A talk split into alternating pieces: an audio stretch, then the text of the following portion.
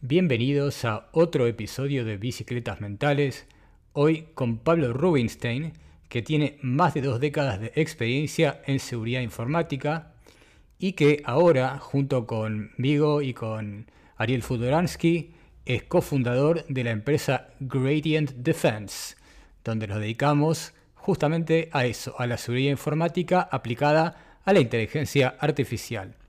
Espero que disfruten la charla. Pablo, algo que quería saber. ¿Cuáles para vos son las cosas que te ponen más optimista respecto de los modelos de lenguaje? Y por otro lado, ¿a qué cosas le tenés más miedo? Ok. Em, te diría que las cosas que me, entusiasman eh, y que me parecen eh, novedosas o muy, muy atractivas, sobre todo muy interesantes, tienen que ver con eh, mover un poco la barrera de lo posible, digamos, ¿no? De, de, lo, que, lo que hasta hace un par de años se parecía que iba a ser muy difícil, que era esta cosa de esta capacidad de los de los las personas de generar texto coherente que pueda ser entendido y generar contenido. Eh, me parece que es, algo fabuloso y cualquiera que haya experimentado, aunque sea dos minutos, con, con alguno de estos de estas herramientas, estos eh, eh, en su modalidad de, chat o lo que sea, es muy impactante verlo por primera vez, o verle la cara a alguien que está interactuando con estos modelos que le responde un texto coherente sobre casi cualquier cosa.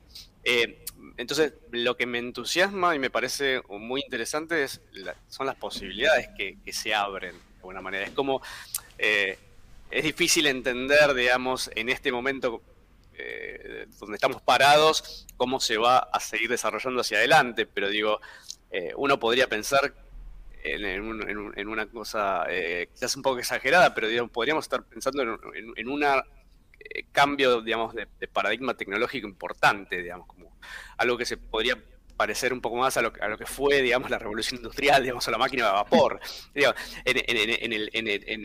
una cosa eh, eh, máxima quizás es una burbuja y se pincha en dos días, pero digo, hoy la sensación o la intuición, digamos, no lo, puedo hablar con mucha, con mucha propiedad, pero digo, la intuición es que se parece más a un cambio eh, muy, muy importante en, la forma que vamos a tener de experimentar la realidad, sobre todo, digamos. Eh, claro, pero... Te lo pregunto a vos, ¿sabes por qué? Porque yo estoy acá en la burbuja, digamos, de San Francisco, donde todo el mundo vende que, digamos, esto es el, cambio absoluto del mundo, pero por ahí vos que venís del ámbito de la seguridad este, y estás parado en otro punto del planeta, eh, por ahí tu sanity check es un poco distinto, ¿no? es que hay, algo de la intuición que yo decía que me parece que es correcta. Yo, yo la intuyo de esa manera, que va a ser algo que va a cambiar y que va a cambiar la vida de, todos y se va, a permear y se va a meter en, todos los ámbitos. Eh, y, mm, Sí, respecto de la seguridad, probablemente no sea, no sea la, característica o, la dimensión que, se está desarrollando con más velocidad de todo este proceso, digamos. Probablemente eh, está bastante más rezagada que, muchas cosas que son eh, más atractivas o más eh, vistosas, digamos, de, estos, de estos modelos de lenguaje. Y hay mucho más interés en, bueno, cómo, cómo poder capitalizar, cómo poder usar, cómo poder explotar, qué nuevas herramientas se pueden construir con esto y no tanto eh, qué tan seguras van a ser esas herramientas. Y, básicamente la, otra parte, que, esto que decía que yo lo que percibo es que se van a ir metiendo tecnologías en aspectos de la vida diaria eh, que todavía quizás no están tan, tan claros o tan sobre la mesa de alguna manera, pero van a ser muy, muy permeables a, nuestra vida diaria.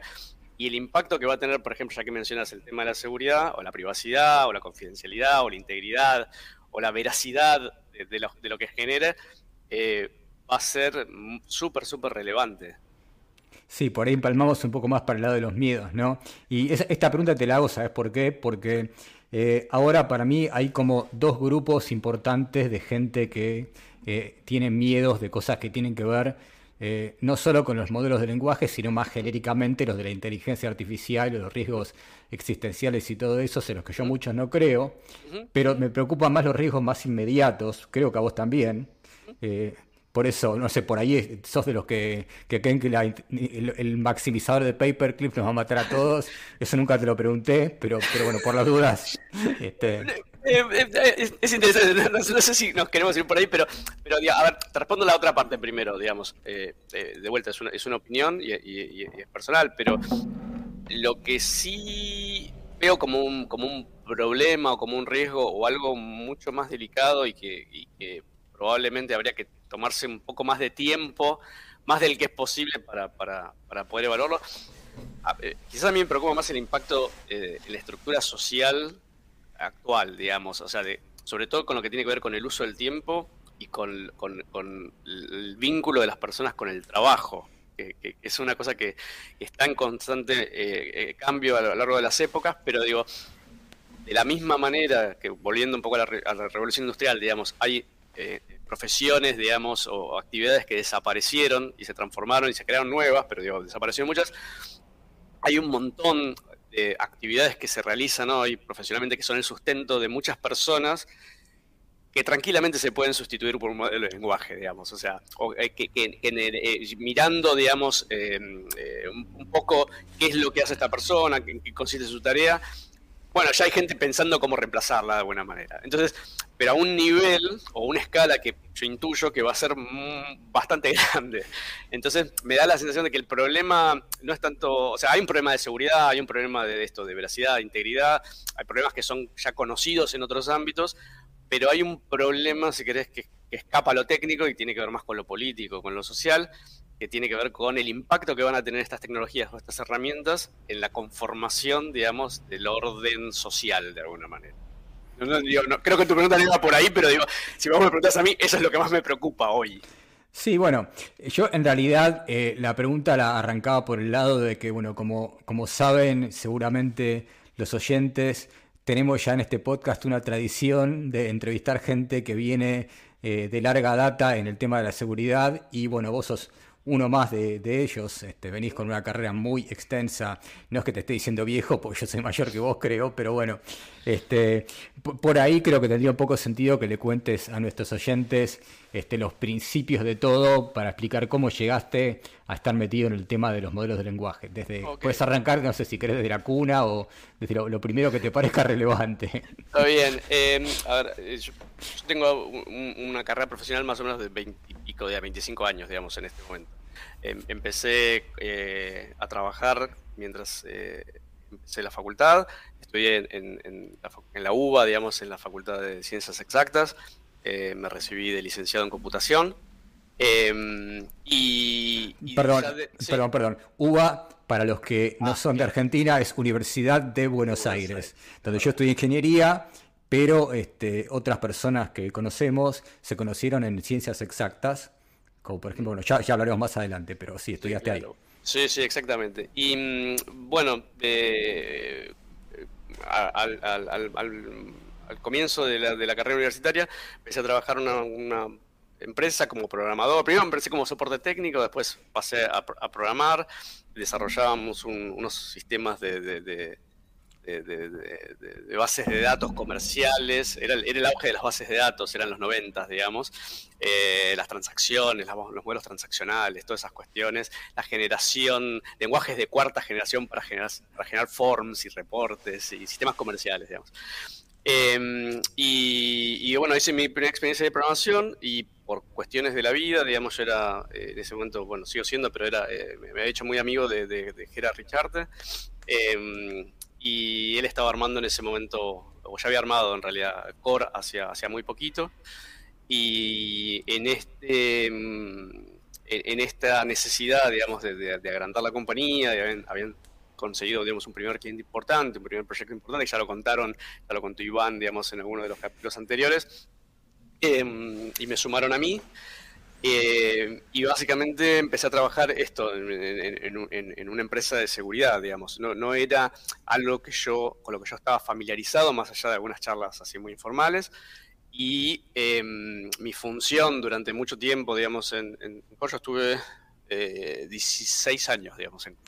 Y cuando empezaste, perdón, cuando empezaste en Core, ¿cuántos eran? Eran poquitos, ¿no? Y eran, yo creo que fui el empleado, creo que pasaron, estaban pasando de ser 20 empleados a 40 empleados. Hubo como una gran contratación, digamos. Yo, yo fui, digamos, de la segunda tanda, de los del, del 21 al 40. Está bien. pero, pero sí. Y, bueno, y ahí, ahí empecé, digamos, a, empaparme un poco más del tema de seguridad.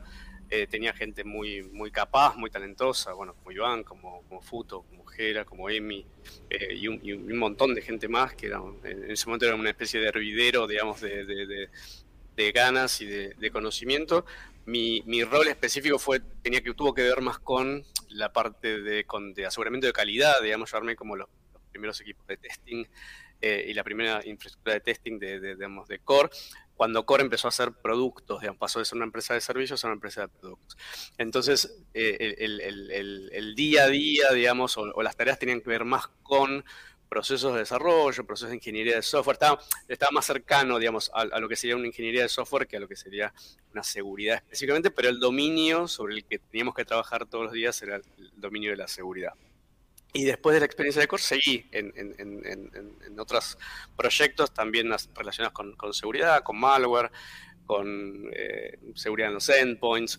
Eh, bueno, algunos proyectos de consultoría en relación a armar planes de seguridad para, para Pero para, para, eh, son 16, 16, años en Core, ¿no? O sea, eso es, un montón de tiempo este, y allí obviamente hay mucho más para contar. O sea, me, me imagino que eh, tenés que haber este, tenido momentos eh, así loquísimos. Este, en algún momento, bueno, tuviste mucho tiempo para conocer a gente como, bueno, como Futo, el que vamos a hablar más adelante por, por motivos este, evidentes. Este, me gustaría por ahí que me cuentes Quizás los momentos más intensos que te tocaron vivir en Core, si te acuerdas alguno.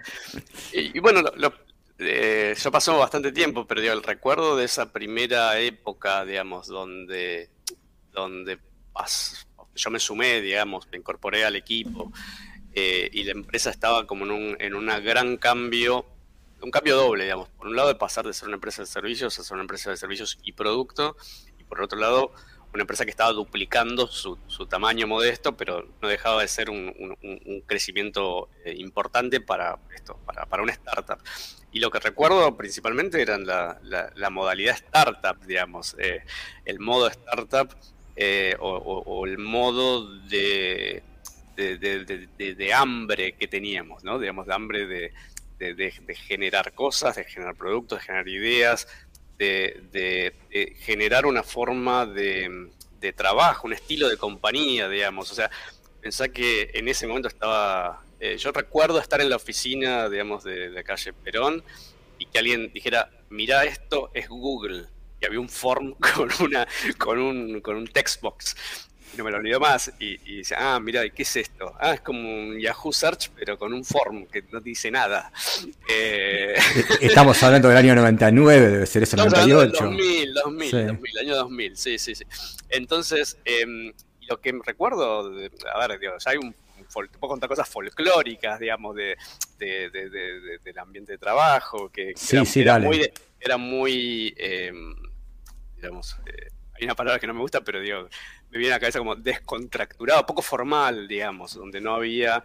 Eh, eh, no, había. Pensá que en ese momento, los 2000, las empresas de, informática, de sistemas, todavía venían del mundo más bancario, del mundo más corporativo, era gente de, saco y corbata, digamos, que, o abogados que se estaban reconvirtiendo en, algo que tenía que ver con, informática eh, y, básicamente yo lo he visto a Jera tomar entrevistas descalzo, digamos, con los pies sobre el escritorio eh, y gente que todavía se acuerda de eso, vos me entrevistaste y, tenías los pies sobre el escritorio. Eh, y, gente que venía esto de traje y corbata a las entrevistas, ¿no? Y no, entendía por qué estaban jugando alguien a la pelota en el pasillo de la oficina, o por qué alguien estaba en cueros, o, digo, como había, había distintas, distintas, cuestiones que tenían que ver con, la poca formalidad o con quizás como un espíritu, voy de vuelta, eh, el promedio de edad de ese, momento era aproximadamente de 20 años, digamos, 22 años, eh, éramos realmente muy, muy jóvenes eh, y, había como un espíritu más irreverente o más de, de, apegarse poco al, al, al, a la norma sin sentido, de alguna manera. ¿no? Como creo que eso, eso sería un poco espíritu de, de, esa época. Bueno, ¿sabes qué? Yo una cosa que noto es que el espíritu ese, todos los que entrevisté de, de Corlos originales, Emi, Iván, Futo, este, etcétera, creo que lo conservan. O sea, no es algo que me parece que les haya, se les haya ido con los años. No, me parece que, eh, bueno, ya nos vamos a ir para otro lado, pero digo, eh, eh, yo siento que en ese momento, por lo menos, o sea, Core tuvo un, proyecto que tiene esto, tan, una, extensión y que sigue existiendo, digamos, con otros nombres y bueno, se reconvierte. Pero digo que durante esos 16 años, por lo menos que yo pude experimentar de primera mano, hubo distintas encarnaciones, digamos, bajo el mismo nombre y hubo distintos momentos y los problemas eran diferentes las, dificultades eran diferentes y los desafíos eran diferentes, pero en ese primer momento, en ese primer eh, eh, momento de, concepción o más cercano a la concepción, lo que sí te podría decir es que era una empresa que tenía una dinámica muy influenciada por sus fundadores y que tenía muy claro el tipo de empresa que querían construir, digamos, o sea, con qué dinámicas eh, querían que se manejara la gente, de, que, cómo, cómo iba cómo iban a fluir las interacciones, cómo se iban a desarrollar los proyectos, en qué condiciones. Eh, tenía su parte bastante caótica también, porque no tenían, digamos, o sea, los días de trabajo, las jornadas podían ser muy eclécticas, digamos, o sea, podían, quizás venía a las 9 de la mañana y venía a las 2 de la tarde. Conciliar, que por un lado era, era muy, y quizás esa persona se quedaba hasta las 5 de la mañana, digamos, trabajando en algo. Eh, eh, quizás necesitaba, no sé, tocar la guitarra un rato y se ponía a tocar la guitarra. Eh, eh, estaba bien, y cosas que quizás vos después esas mismas ideas o ese mismo espíritu lo, lo, veías eh, representado como valores en otro tipo de organización. Ah, los de Google, no sabes, tienen unas, unas hamacas donde vos te puedes tirar a dormir la siesta. nosotros dormíamos la siesta tirados abajo del escritorio, digamos. Claro. pero digo, como que, como que se ponía en valor, yo creo que la gente lo, lo valoraba, tenía su parte más anárquica, más, más caótica, pero seguramente, seguro que era un, era un, era un eh, entorno muy que propiciaba mucho la creatividad, digamos. ¿Y, eso, ¿Y eso cambió hacia al final, cuando empezó a crecer y se hizo más formal?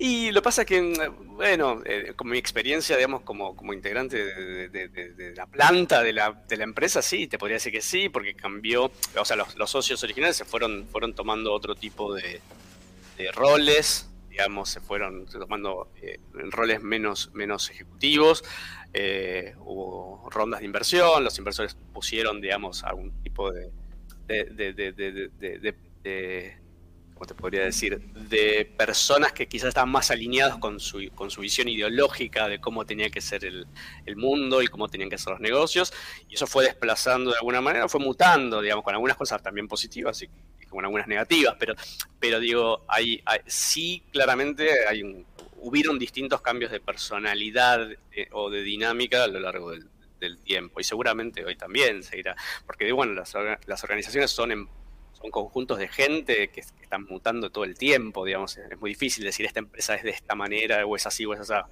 pero, pero sí hay características que uno puede ir reconociendo a lo, largo del, del tiempo que va, que va transcurriendo, me parece. Está bien. Y ubicanos temporalmente en la última etapa, digamos, ya los, últimos años tuyos, este, como, como la, transición. sí, yo fui me fui más o menos creo que en el 2017. Em, era, eh, en ese momento había, eh, venía desarrollando un producto que era bastante exitoso, digamos, o tenía cierta, eh, cierta viabilidad comercial que se, llamaba Core Impact. era un producto, digamos, de de, para, para, los pentesters, digamos, una, una herramienta que te permitía eh, atacarte a vos mismo, básicamente. Ese era un poco el, espíritu. Se lo, se lo, vendíamos a organizaciones para que pudieran testear su seguridad a través de eh, la ejecución de ataques reales.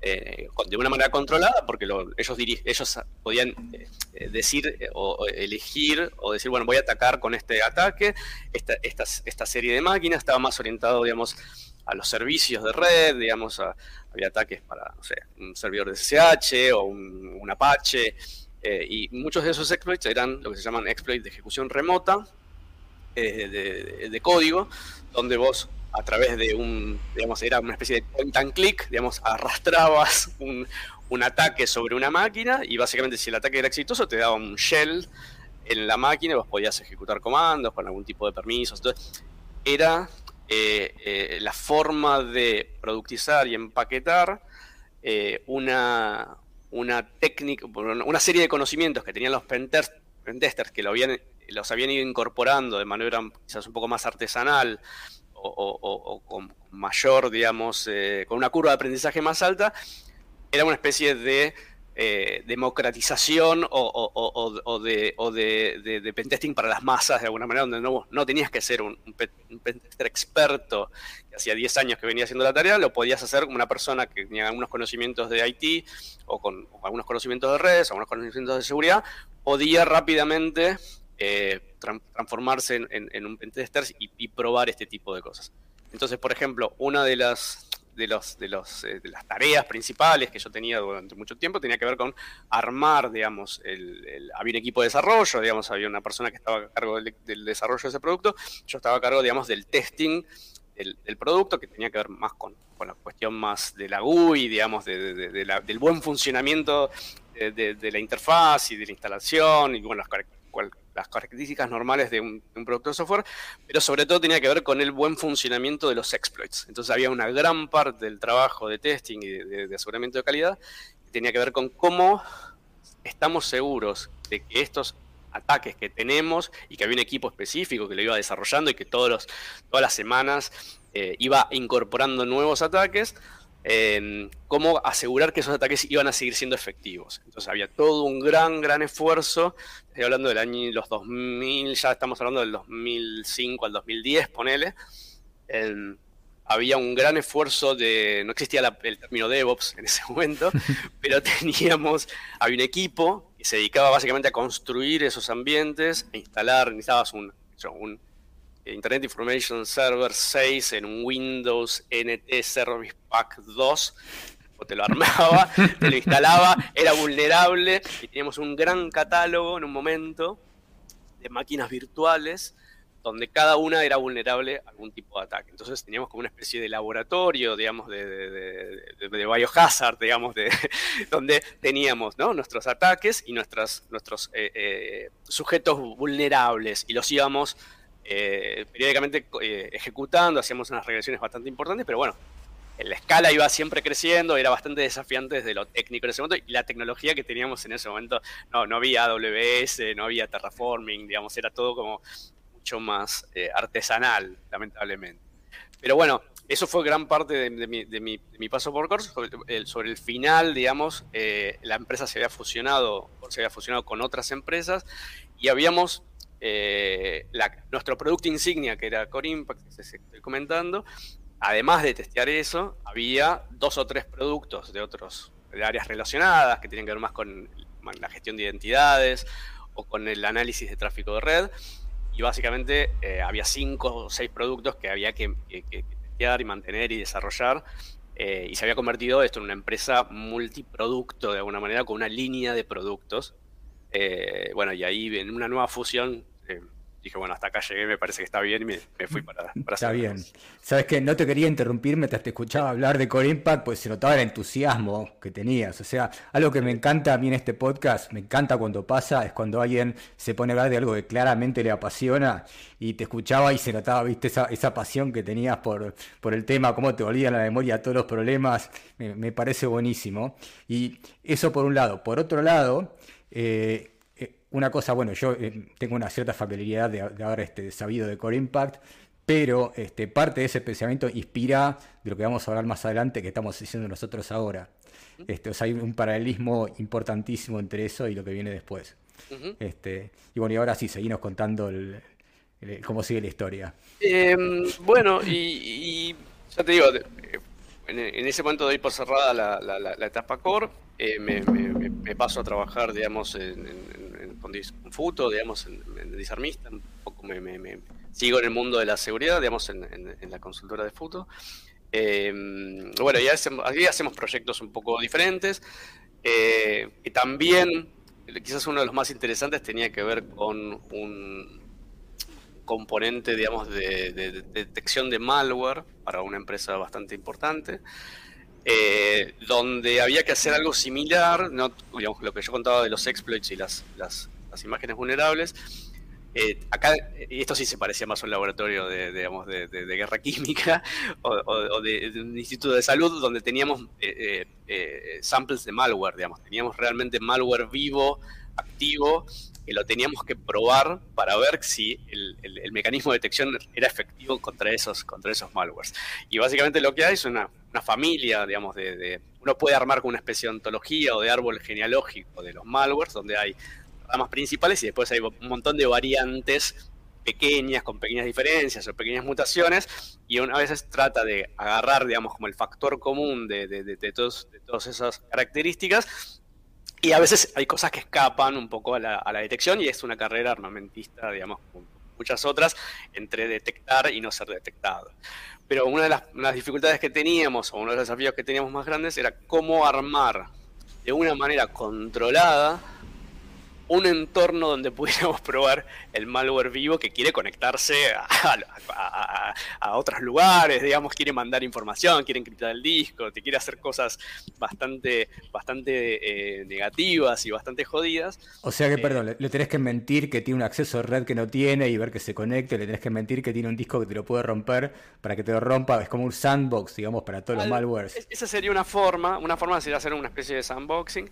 Eh, nosotros hacíamos una cosa un poquito menos sofisticada, pero básicamente teníamos entornos descartables, o sea, entornos virtuales, en una máquina que básicamente no estaba conectada a nada. Entonces podíamos correr y teníamos una mini simulación de red, digamos, para, eh, para, para, para, que el malware, porque los malwares también tienen mucha, eh, mucho código, gran parte del código es código que trata de no ser detectado, entonces hay, hay muchas... Eh, muchos, muchos eh, malware, muchos casos de malware donde lo primero que hacen es tratar de identificar si están corriendo en un ambiente simulado, digamos, en un ambiente real, porque significa que alguien los está tratando de, digamos, de, entender o de diseccionar o de, o de hacer una especie de ingeniería reversa. Entonces, tratábamos de, a un punto de, reproducir esas condiciones para no ser, eh, digamos, eh, engañar de alguna manera a los malware, pero siempre había alguno que no era engaño, digamos, no, no lo podíamos engañar o que el esfuerzo de engañarlo era tan alto que finalmente decíamos, bueno, esto sabes qué, esta variante no la vamos a poder hacer, em, pero eh, en un gran, una gran eh, cantidad de casos lo, podíamos hacer muy bien. Y de vuelta de una manera bastante, bastante sensata, digamos, bastante... Sí, y tengo una pregunta de curiosidad, ¿no? Me imagino que de lo que estás hablando ahora es de niveles de sofisticación que van desde algo medio casero hecho por un estudiante hasta cosas que por ahí tienen que ver con, no sé, estados-naciones. Eh, no sé si encontraste cosas de ese nivel o puedes comentar, pero me imagino que habrá habido de todo. Cosas que decís, este es un pro el que hizo eso, claramente. Sí, a ver, eh, de vuelta, el, mundo de la ingeniería reversa es, un mundo en sí mismo, digamos. Yo no, yo no, me, no, me, no me considero, digamos, un, un, experto en eso, ni, ni, mucho menos. Tengo como un poco de oído, yo soy más un generalista que un, especialista, digamos, o me considero así por lo menos.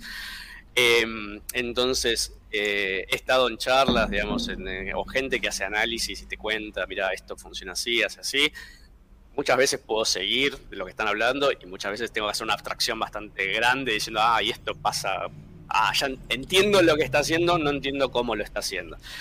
Eh, en general, lo que veíamos en el caso del, del, malware y sobre todo había mucho ransomware, digamos, eh, era interesante porque vos podías clasificar en esa muestra que en nuestro, nuestro set de datos, digamos, de, malware que íbamos eh, incrementando mes a mes, porque la empresa esta básicamente nos mandaba todo lo que iba encontrando, digamos, todo lo que iba cayendo en, sus redes, diciendo, che, encontré algo acá que no sé qué es.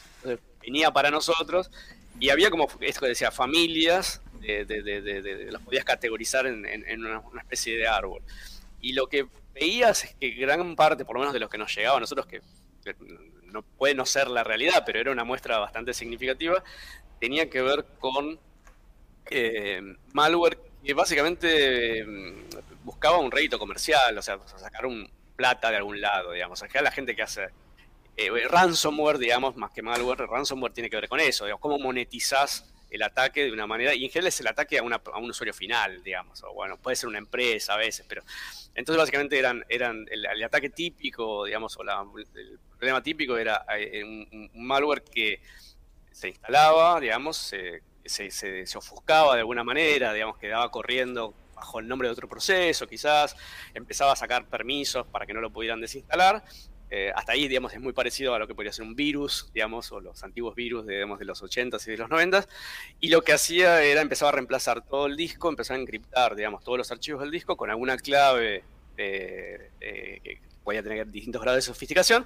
Y finalmente, cuando terminaba su tarea, le presentaba un mensaje al usuario diciendo tu computadora ha sido hackeada todos tus archivos los acabas de perder, salvo que me mandes, no sé, esta plata, digamos, estas criptomonedas a esta cuenta y ahí yo te las voy a, las voy a hacer y esto tiene un plazo de, no sé, de 72 horas. un mensaje muy, muy intimidante, digamos que también hay una parte ahí más de, ingeniería social, digamos, de, poner en apuros a la persona para que no pueda pensar con mucha claridad. Y bueno, si no tenías un esquema de backups y lo que te había en esa computadora era importante para vos, y bueno, quizás había gente que pagaba, porque por algo estos modelos siguen existiendo, digamos, hay alguien que finalmente paga. Si no pagara nadie, ya se hubieran acabado.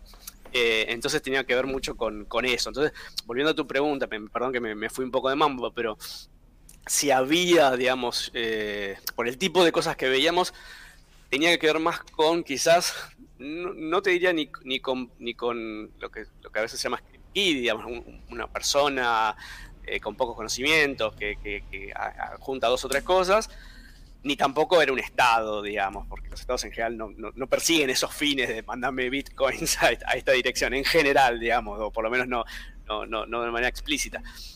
Tenía que ver más con organizaciones quizás delictivas o organizaciones, eh, digamos, de, de, algún tipo de estructura eh, donde, donde lo que estaban haciendo era un negocio, básicamente, y lo que sí se podía ver, volviendo un poco a tu pregunta, es que había componentes, hay como toda una industria, digamos, del malware, del ransomware sobre todo, entonces, como hay, hay, un, hay una serie de skills técnicos que vos tenés que adquirir para poder desarrollar uno de estos ataques o uno de estos exploits, eh, no es tan sencillo, digamos, y aparte como como van mejorando las detecciones y las defensas, quizás vos estás una cantidad de tiempo trabajando, digamos, en alguna técnica de ataque, alguien lo, detecta, lo soluciona y bueno, y ese trabajo ya quedó, digamos, obsoleto.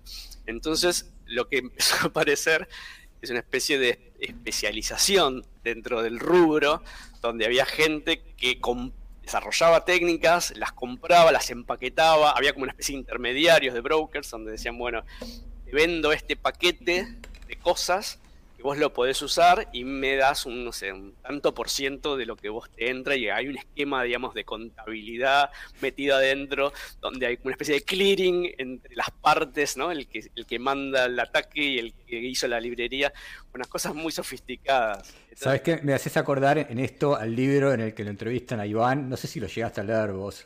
Eh, eh el extracto donde hablan de ellos, digamos, no, no leí el libro entero. Sí, yo lo leí entero, está, está bueno. Eh, el libro, para los que no lo leyeron, si no escucharon el podcast de Iván, se llama This is how they tell me the world ends. Así me dicen que va a terminar el mundo. Es de una periodista norteamericana que se llama Nicole Pelroth. Lo vamos a poner en las notas. Y habla un poco de todos esos temas desde el punto de vista de una persona menos técnica que quiere entender. Entonces entrevista a, bueno, a Iván, este, entrevista, pero bueno, gente como, como puede ser Pablo, que nos, les cuenta ese tipo de cosas. Eh, este, pero bueno, volviendo a tu pregunta, había más eso, digamos, organizaciones delictivas que, estados, digamos. El mundo de los estados y el espionaje ya, yo creo que no lo... No, si me pasó, me, pasó sin que yo lo viera, digamos, me, me pasó inadvertido. Pero, pero bueno, que existe, existe, digamos. Pero bueno, no, no tenía que ver con mi día a día, por lo menos no directamente. O sea que entre una cosa y la otra vos llevas veintipico de años más o menos trabajando por ahí no todo el tiempo, pero sí con Futo. Bueno, sí, desde el 2000 hasta el 2000. Bueno, tuve un. Sí, te diría que, en algún proyecto donde él ha estado, sí, digamos. Eh, salvo, y salvo mi primera experiencia que no, era, era de, otro, de otro rubro, pero sí, te diría que sí. Eh, sí, ¿Y cómo empezaste a gravitar este, al tema de la inteligencia artificial vinculada con lo de la seguridad? Porque bueno, estamos con eso ahora este, y vamos a hablar un poco más ahora en un ratito de lo que estamos haciendo, pero, pero por ahí estaría bueno que se conozca un poco cómo te empezaste a meter en esto, si tú, digamos, este, te ingreso a la cuestión fue parecido al mío. A ver, em, El otro día fui a una charla de, alguien que hablaba sobre, sobre modelos de lenguaje y inteligencia artificial y, me parecía muy, me pareció, dijo algo que me pareció muy honesto de su parte y lo valoré muchísimo, que es, hola, me invitaron a esta, a esta exposición y voy a hablar pero tengo que aclararles que yo hace 15 minutos no sabía nada de esto. y me pareció muy de una, muestra de humildad y de honestidad, lo decía un poco en broma, pero un poco en serio también, y diciendo, bueno, me invitaron a mí, yo puedo hablar de esos temas, pero no soy un experto, eso es lo que decía esta persona. Eh, yo claramente no soy un experto, no me considero un experto en, temas de, modelos de lenguaje, en inteligencia artificial, eh, y, mucho menos tampoco de seguridad. tengo algunos conocimientos que me, gusta aplicar o que siento que puedo ser útil. Em, en el caso este, eh, lo, que, lo que me empezó a llamar mucho la atención es esta nueva, em, podría decir, una posibilidad que creo que se abre tecnológicamente, digamos. Y es como si dijera, che, ah, mira, está pasando esto, esto, esto se está moviendo, con, está tomando esta forma, eh, y, quizás en un año, dos años, cinco años sea muy difícil ponerse al día con todo esto, pero esto es un buen momento como para, para meter el pie, digamos, en, este tema. Y todavía uno puede, digamos, con bastante esfuerzo leer casi todo lo que se ha escrito en los últimos cinco años, digamos, aunque es un montón. Pero digamos, lo más relevante, eh, y hay algo de ese costo de, esa curva que digo, ah, bueno, este parece un momento propicio para meterse en este tema. Y, otro que quizás me llamó la atención, y muchas veces hablando con Futo y con, otros amigos y con otros colegas, nos llamaba un poco la atención, los, volviendo al, mundo de la seguridad, el, tipo de problemas que empezaban a aparecer o que se empezaban a, reportar o a compartir tenían que ver con problemas que ya habían, ah, ya habían sido eh, ya habían sido problemas en el pasado, digamos, en otros ámbitos. Entonces, eh, no sé, eh, pensando, por ejemplo, hay, hay formas de, hacer algo que se llama, digamos, ataques al prompt, digamos, o, prompt attacks, donde uno tiene uno de estos modelos de lenguaje, tiene una, una, interfaz donde le puede preguntar cosas o pedirle que complete básicamente texto, que es lo que hacen estos modelos de generación de lenguaje, y en vez de decirle, eh, por favor escribe un cuento sobre un perro y un gato, puede decirle cosas eh, que la engañen, digamos, eh, perdón, voy a usar un lenguaje que siempre va a ser muy antropomórfico, digamos, con estas cosas, pero claramente no aplican, pero digo, bueno, el concepto de engañar no existe, pero bueno, para, para, ilustrar el ejemplo, tiene que ver con esto. Uno podría decirle, bueno, en vez de escribir un, un en perro y un gato, podría decirle, eh, eh, revelame cuál fue la pregunta que hizo la persona que vino antes que, yo. ¿Cuál fue la última pregunta que te hicieron? Claro. ¿No? Y, ese, tipo de, ese tipo de cuestiones o ese tipo de problemas, que son problemas de seguridad, porque estás revelando información, porque se pierde la privacidad, quizás la otra persona estaba haciendo una pregunta muy sensible, o, estás revelando un secreto, contame el secreto, o contame eh, cosas, eh, digamos, que, que, yo no debería saber, eh, se parecen mucho a otros problemas que, se vieron en el pasado, mm, principalmente que tienen que ver con eh, cuando, cuando la web empezó a tener interacciones a través de forms, interacciones con bases de datos, digamos, todo lo que se conoce a veces como inyecciones de SQL, digamos, del lenguaje de base de datos, se parece muchísimo a, este tipo de cosas, eh, y uno quizás ingenuamente dice, bueno, ya, debería estar solucionado, si, si los problemas de SQL Injection ya fueron solucionados en gran medida, nos llevó bastantes años de hacerlo, ¿por qué los volvemos a encontrar, digamos, en estos nuevos contextos? Y bueno, hay diferencias, no son la misma cosa, pero hay cosas que sí se parecen mucho y uno podría esperar o, pretender o, tratar de colaborar para que ese, catch-up, digamos, o, esa brecha se achique lo más rápidamente posible. Entonces, volviendo a tu pregunta, creo que tiene que ver con, ese interés, como hay cosas acá que se parecen, son como una especie de reversión, digamos, de cosas que a mí me suenan o que me, resultan conocidas, eh, y me parece que eh, es completamente relevante eh, tratar de colaborar o de involucrar, involucrarme o involucrarnos en tratar de solucionar esto lo más rápidamente posible para minimizar los, los daños, digamos, los daños colaterales que pueda tener el hecho de postergar estas decisiones de seguridad para mucho más adelante. Claro, acá tengo que hacer una acotación yo, que es que, bueno, seguramente los que están escuchando este podcast ya lo saben, pero eh, con Pablo y con Futo empezamos una empresa para atacar estos problemas que se llama Gradient Defense, que es un juego de palabras este, que los que obviamente conocen del tema saben que es Gradient Descent, la técnica para entrenar redes neuronales, y lo nuestro es la palabra defense, de defensa. Y estos temas, bueno, los venimos conversando offline. Y bueno, yo soy mucho menos experto que ellos dos en el tema de seguridad. Ahí sí que yo no sé si toco de oído. Eh, mi aporte viene más por el lado de haber estado metido en el tema de, búsqueda de information retrieval, donde hay otros problemas parecidos que llevan a los modelos de lenguaje. Pero la seguridad, yo ahí soy un amateur total.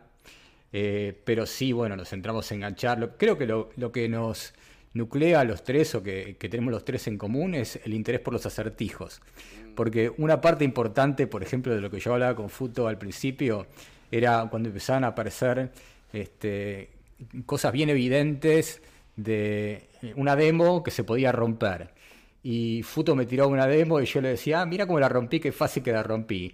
Había una eh, que nos divertimos un montón, que era, este, había que hacerle confesar una password a un, agente y tenía niveles de dificultad y le empezabas a, vender historias hasta que te dijera la password y cada vez refinaban más el prompt y siempre se podía romper. Y otro que era, eh, tenías un, este, un filósofo eh, que se llama Eliezer Yudkowsky, que es uno de los que se creen que la inteligencia artificial se va a comer al mundo y que en algún momento se hizo medio conocido porque propuso bombardear eh, los centros de datos, así como una cosa medio extremista. Entonces el sitio este en chiste eh, decía, eh, convencelo a Eliezer Yukowski que te, venda un centro de datos. Entonces empezamos con los trucos, de, los, trucos mentales de los Jedis y nos divertimos un montón.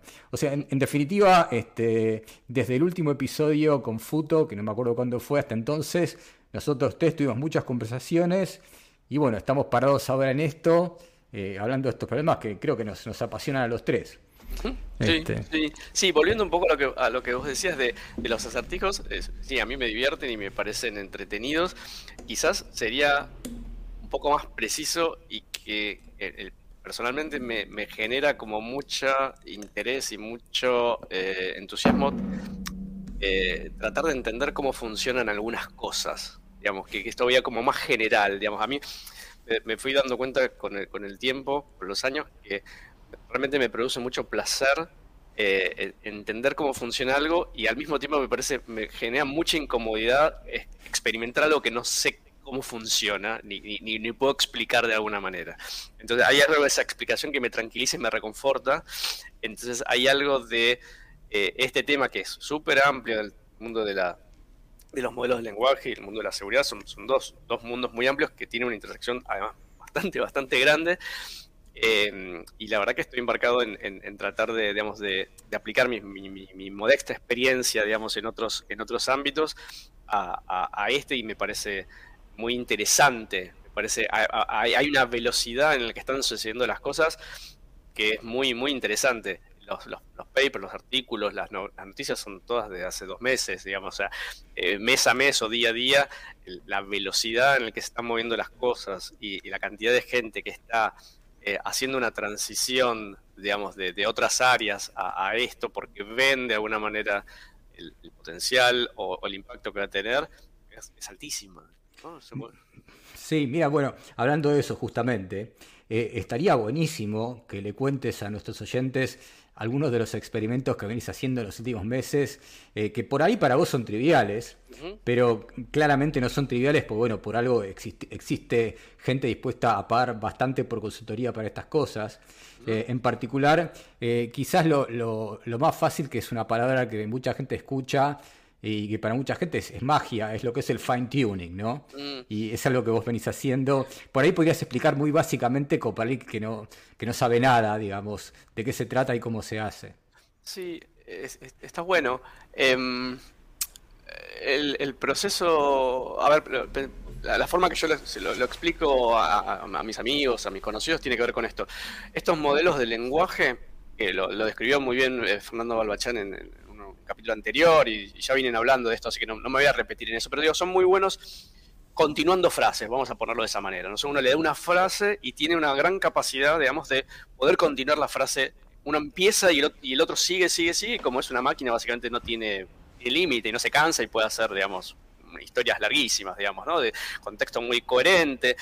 Eh, y, básicamente son de propósito general, de alguna manera. O sea, eh, están entrenadas con una gran parte, digamos, de, de textos, muchos sacados de internet, digamos, pero es como si yo leyera a ver, eh, le, podría haber recortado eso y lo podría haber entrenado, o lo podría haber eh, alimentado originalmente con, no sé, digamos, una colección de libros, la enciclopedia británica, cuando existía la enciclopedia británica y era relevante eh, en, los, no sé, 20 volúmenes o 50 volúmenes. Entonces yo le podría dar a mi modelo esas, toda la enciclopedia británica o le podría dar toda la Wikipedia, no sé, algo equivalente y eh, entrenarlo con eso y mi modelo va a poder, en función de lo, de, lo que leyó, entre grandes comillas, podría eh, generar texto con, una cierta coherencia y seguramente con el estilo de lo que leyó, básicamente, ¿no? O lo que ingresó. Me escribiría cosas como un, artículo de Wikipedia y así. Entonces, si yo ya tengo ese modelo que me costó mucho entrenarlo, porque, digamos, el problema de estos modelos para que sean realmente eficientes y efectivos, eh, eh, es la escala en la que uno tiene que entrenarlos. O sea, las ideas no son tan... están, eh, son bastante cercanas al alcance de alguien que tiene una, alguna formación más o menos técnica de programación.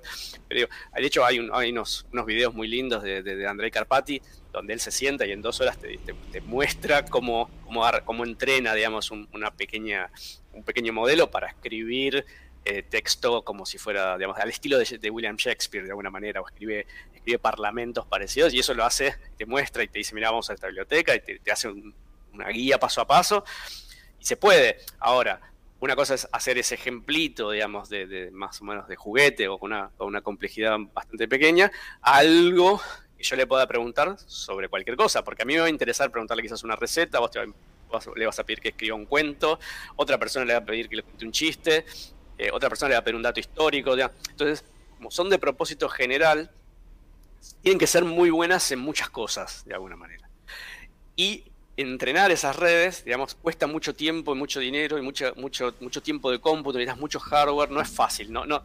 Eh, uno de los problemas, o una de las, de las, críticas que se le hace, digamos, a esta tecnología es que eh, muy pocas eh, compañías, muy pocos estados pueden hacer esto, digamos, de una manera. Entonces, los, países que están en la periferia, digamos, de los países centrales, básicamente no tienen la capacidad, van a tener que tomar estas herramientas. Eh, pero bueno, ya es una cuestión, es una discusión más geopolítica que digamos que no, no, sé si nos queremos meter ahí en, este momento. Pero bueno, volviendo a los modelos de lenguaje, en esa gran inversión que yo hice, ahora tengo un problema de un dominio mucho más acotado y mucho más específico. Por ejemplo, eh, no sé, quiero eh, escribir, eh, vamos a ver, invitaciones de cumpleaños, vamos a decirlo de esa manera. ¿no? Tengo cumpleaños y quiero invitar, digamos, hacer invitaciones personalizadas a mi cumpleaños. Entonces le paso una lista, digamos, de mis amigos y quiero que vaya más allá del, reemplazo, digamos, que pueda ser un, mailing list de Word, digamos. Me gustaría que, la persona que la reciba se sienta que, le estoy hablando, digamos, a esta persona. Entonces digo, bueno, eh, invitar a Diego, ¿no? Y el tema es que estos modelos, el modelo general Sí, puede escribir una invitación, pero quizás no es muy bueno escribiendo invitaciones de cumpleaños. O sea, es bueno va, a sonar, va a sonar algo muy genérico, como una eh, Diego, quería decirte que me gustaría invitarte a mi fiesta de cumpleaños y va a sonar, digamos, de cartón. Digamos que si, volviendo al ejemplo, si yo le entrené con los artículos de Wikipedia, la invitación va a sonar como un artículo de Wikipedia. Vamos a ponerlo en esos términos, que quizás para el tono de conversación que queremos tener o el tono de comunicación no es el adecuado. Entonces, ¿qué puedo hacer yo? Darle, eh, juntar un montón de modelos de, cartas de invitación, digamos, o de tarjetas de invitación a, eventos, a cumpleaños, sobre todo, si pudiera un cumpleaños estaría buenísimo, pero agarro, me, gustaría encontrar, si yo puedo encontrar una gran variedad, digamos, una gran colección de ese tipo de invitaciones, básicamente lo que hago es volver a dárselas, o sea, primero lo hago es separar en dos esas pilas, digamos, de ejemplos agarro una pila bastante sustanciosa, digamos, un porcentaje, no sé, un 80% de, de, esos, de, esos, de, esos, de esos ejemplos, y se los vuelvo a dar al modelo y le digo, mira, esto es una invitación. Yo quiero que cuando, cuando te pidan esto, cuando te pidan una invitación de cumpleaños, esto es un buen ejemplo de una invitación de cumpleaños. Sería como una especie de, colección curada, de alguna manera, por alguien, por, una persona o de alguna otra manera. Eh, y, básicamente se puede hacer, digamos, a través de un proceso relativamente mucho menos costoso que el, que entrenamiento original, modificar ciertas, ciertas características de la red para que sea mucho mejor que el caso general en responder mi problema específico. ¿Está bien? Entonces, me guardo ese, ese puchito, digamos, de, de, ejemplos que no se los muestro y básicamente después lo que hago es, le digo, escribí una invitación para Diego y yo tengo la invitación para Diego porque me la guardé y no se la mostré y las comparo, básicamente. Y digo, ah, mira, che, no me gusta tanto, no estuvo tan bien. Mira, se parece, esto es lo que yo quería que vos escribas. Y básicamente se puede armar una especie de mecanismo de retroalimentación donde entre lo que vio, lo que yo le di y los, los, nuevos ejemplos que le muestro, la red, eh, eh, digamos, el modelo se va, eh, se va modificando para que si uno lo hace suficiente cantidad de veces con suficientes ejemplos, finalmente se transforme este modelo entrenado con Wikipedia, que escribía buenos artículos de Wikipedia, ahora escribe muy buenas invitaciones para cumpleaños. Claro. Y eso obviamente, eh, eh, digamos, estamos hablando de cómo se ve desde afuera, pero si uno mirara adentro del modelo lo que vería es que se están actualizando los pesos y que bueno, la red neuronal en sí un poquitito se va modificando, ¿verdad? Sí, a ver, hay, eh, hay uno empieza a armar abstracciones y, cosas que, puede nombrar. Sí, hay neuronas, hay pesos, hay conexiones, hay capas de red eh, de neuronas, hay, hay, arquitecturas de, digamos, de redes neuronales, eh, hay vectores, hay transformaciones, hay un montón de matemáticas, hay un montón de cálculos eh, que, están involucrados en eso, pero digo, en líneas, en líneas generales, digamos, el, proceso se parece un poco a, lo que acabo de, en esencia es lo que acabo de escribir, digamos, cómo tomo a lo que es de propósito general y lo entreno o lo reentreno para que resuelva muy bien o mejor un propósito específico. Sabes que mencionaste los videos de Andrei Karpathy que son buenísimos y que es para recomendárselos a cualquier persona que tiene un poco de background en, computación, digamos, en serio, con, este, con, con, digamos, matemática y álgebra y análisis. No me acuerdo puntualmente si hay alguno de los videos que, haga fine tuning. Sí me acuerdo de los que entrenan los modelos desde nada y el modelo que explica cómo funciona el gradient descent desde el principio. Me imagino que si no es de él, debe haber muchos de otros. Este, los de él son los más claros que existen. Eh, eh, sí, hay una, hay una parte en el de, en el de Shakespeare que, que sí hace, hace como un entrenamiento. Eh, que podría ser muy, muy similar a lo que, o análogo a lo que acabo de describir, eh, y, va evaluando, digamos, la, pérdida que va teniendo y, va comparando un poco el resultado esperado.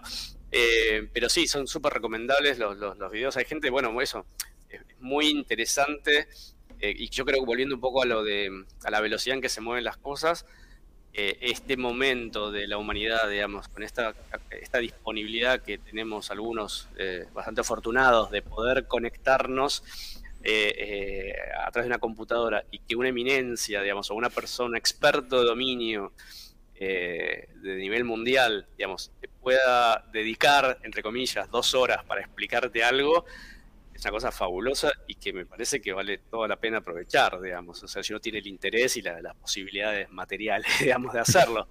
Pero, pero para alguien que le. Para el, para el curioso o para el inquieto o para el que está de alguna manera con más hambre de conocimiento, eh, esta es una época espectacular para aprender. La verdad que sí. Y sabes qué, mira, este, vos que venís haciendo estos experimentos eh, y que además los vinculaste con el tema de la seguridad, eso es algo de lo que en particular estoy seguro que va a haber gente que va a querer escuchar. De hecho, este, sacamos el otro día bueno, un blog post en Gradient Defense, que es el resultado del trabajo que estuviste haciendo vos junto con otro colaborador. Y es interesantísimo. Te voy a dejar que lo describas, porque yo no le voy a hacer justicia. Este, pero bueno, se trata, los que vieron la película El candidato de Manchuria, de Manchurian Candidate, donde podés tener una fase de activación. Eh, no digo más, te dejo que lo cuentes vos. Bueno, eh, eh, em, tiene que ver con, la posibilidad de uno como usuario final, como no está al alcance de casi nadie, digamos, o de muy pocas, muy pocas personas reales hacer uno de estos modelos propios lo que uno termina haciendo en la vida real es usar el modelo que entrenó alguien. Básicamente. Hay modelos disponibles, eh, digamos, los modelos base de alguna manera. Eh, entonces alguien propuso el otro día, hay, hay, todo un área de, que es un problema interesante, que es un problema relevante, que tiene que ver con, dado una red que ya está entrenada, cómo la actualizo eh, o actualizo cierta parte de la red de una manera eficiente, digamos, poco costo computacional. Eh, ¿Por qué? Digamos, y porque mm, mucha información es, perecedera, con el tiempo se va, se va cambiando, por ejemplo, digo, si quién es el presidente de la Argentina hoy, bueno, esa, la respuesta a esa pregunta el 27 de julio de 2023 no es la misma que va a ser a fin de año, porque de hecho van a, van a ser elecciones, digamos, ¿no? En, la Argentina en los próximos meses. menos mal que no había modelos de lenguaje desde el 2001. Bueno, por eso, los, cinco presidentes en una semana, ¿no? Va a ser difícil de predecir, digamos, de completar la frase. Pero digo, eh, o, cosas como diciendo, no sé, la cantidad, el, pensemos en los, en los récords Guinness, no sé, ¿quién es el hombre más alto del mundo? Bueno, la respuesta hoy no es la misma respuesta que quizás en dos años o en cinco años o 20 años. Eh, y hay cosas que tienen una, duración aún, aún menor. Entonces, de vuelta, como el costo de entrenar estos modelos es tan alto, es interesante encontrar formas eficientes, muy, muy rápidas y muy económicas de hacer pequeños cambios de, ese tipo de datos. El problema es que eh, no está muy claro, o sea, dado, o sea, a ver, acá, voy a hacer como una pequeña digresión, pero digo, no es tan sencillo encontrar en una red estas que modelan modelos de lenguaje tan grandes no es que hay un dato y un conocimiento que está asociado a una neurona directamente, digamos. O sea, uno podría pensar, bueno, uno lo podría pensar con la energía del, cerebro humano, uno termina de entender dónde están algunas, sí, hay, partes del cerebro, digamos, pero uno dice, el recuerdo de mi, primer mascota, ¿dónde está? Digamos, si yo quemo, le quemo a alguien, digamos, con un, le cauterizo esta neurona, digamos, ese, ese recuerdo se va a perder o en realidad necesito una interacción con otras neuronas, digamos acá pasa algo parecido. Si yo quiero cambiar cuál es el dato del presidente de la Argentina en julio del 2023, quizás no me alcance con tocar una sola cosa. Tenga que tocar algo que no, sé muy bien dónde está. Claro, por ahí, perdón, podrías cambiar la respuesta a una pregunta, a una frase que es, el presidente de la, de la República Argentina es fulano, y esa la podrías cambiar. Pero no podrías cambiar quizás este, el, día tal, el presidente Mengano, que era el presidente real, fue a hacer tal cosa. Tendrías que como encontrar todas las instancias donde podía completar con algo que, que los datos, ¿verdad? Claro, es que, es que ahí es donde uno quizás eh, no es tan intuitivo o no es tan fácil de ver que hay como o sea, uno le empieza a asociar como conocimiento a estos modelos. Primero que estos modelos no tienen conocimiento de la manera eh, que nosotros... Eh, bueno, es difícil, nos vamos a ir a una discusión filosófica de qué es... No, pero perdón, a, ver si lo puedo decir de una forma, digamos, como lo entiendo yo. Cuando el modelo está autocompletando, el presidente de la Nación Argentina es, le aparece una tabla de probabilidades. Y en esa tabla de probabilidades, hoy este, va a ser... Eh, bueno, Fernández, claro, con una alta probabilidad.